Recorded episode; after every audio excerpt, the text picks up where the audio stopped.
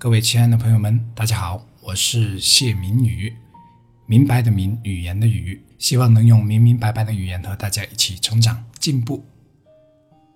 所谓经验，就是从已经发生的事件中获取的信息，所以准确来说，经验是一个中性词，可以分为正确的经验和错误的经验。其实我一直都认为，一个人并不是经历越多所得来的经验就越有用的，因为要看他怎样解读自己积累的经验。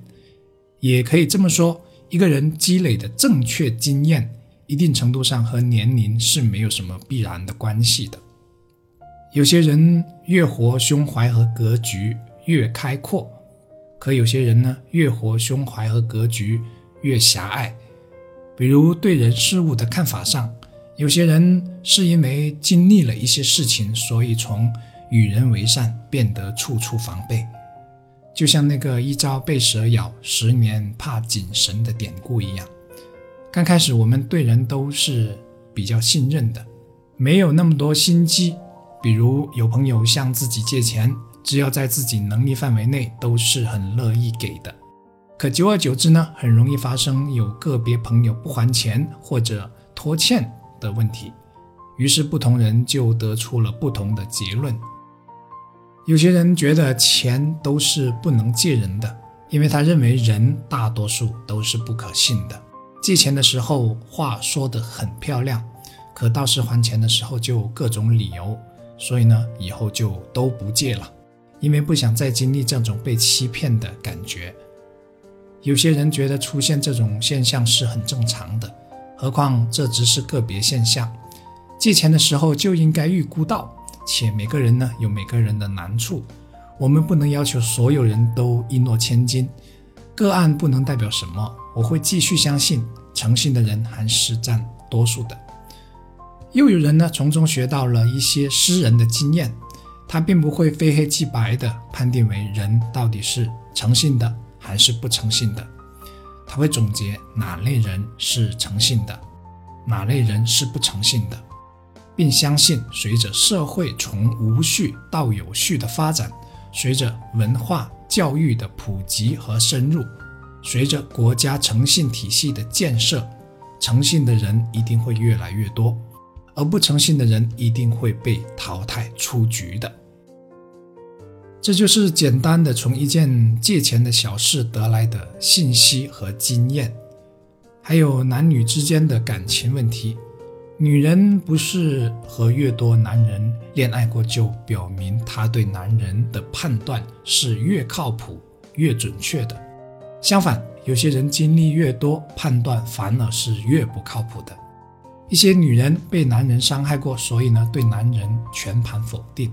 他们对男人的判断基本都是是男人都这样，我认为这就是越活越狭隘的一种表现，而且这种非黑即白的判断会大大影响人生的质量。其次，但凡诸如什么什么都这样的经验都是存在片面性的，比如中国人都这样，再比如老人都这样，老板都这样等等，这种经验。通通都是不够客观全面的，所以，我们从一个人描述过去的经验时的用词中，就可以对他的所说的经验的靠谱性判断一二了。什么是学问？学问不仅仅是书本上的，更多是为人处事上的准则。正所谓世事洞明皆学问，人情练达即文章。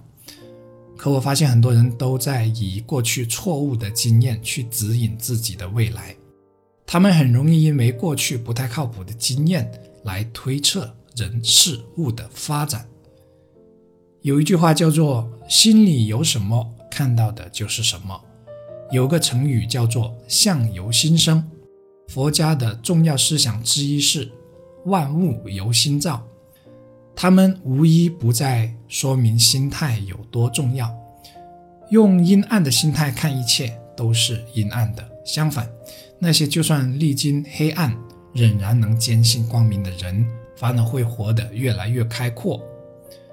我相信人是有一个看不见的磁场的，也有人说，看一个人怎样，就看他身边的朋友怎样就可知道。有个法则叫做吸引力法则，简而言之，就是你会吸引到和你心里所想相似甚至一样的人事物。你是一个唯利是图的人，你就会做出唯利是图的事，你身边就会越来越多唯利是图的人。你是一个很有学问的人，那么你身边会越来越多有学问的人。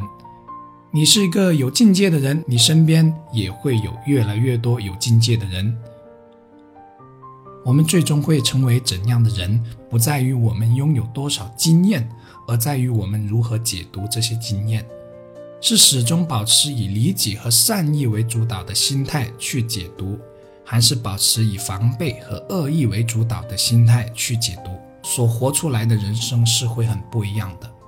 而我们应用所谓的。过去的经验的时候，一定要首先学会对经验区分辨别的能力，因为并不是所有的经验都可以为未来所用的。